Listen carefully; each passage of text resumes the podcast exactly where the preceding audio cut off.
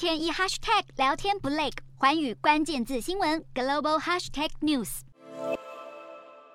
伊斯兰教第二大节日宰牲节，今年落在七月八号到十二号。传统上会在宰牲节宰杀牛羊，分发给贫穷人家，象征牺牲奉献。不只要穿新衣，还要与家人亲友团聚来欢度佳节。然而，今年中东和非洲多地却大叹宰牲节格外难过。其中，阿富汗在塔利班夺权之后，外国的长期外援一系被切断，就此深陷经济困境。还有肉贩表示，去年还能够卖出四十头小羊，今年却只卖了两头，因为民众已经穷到买不起肉。而在以色列的经济封锁下，加萨走廊的巴勒斯坦人也大叹过节用的牲口成为了奢侈品。但羊贩也是一肚子苦水，因为在几个星期之内，绵羊的价格就已经飙涨四倍，再加上乌俄战争之下，从饲料到草料成本无一不涨，让他们不可能降价求售做赔钱生意。然而，另一方面，大批的穆斯林也趁着朝圣月蜂拥到沙乌地阿拉伯的圣城麦加。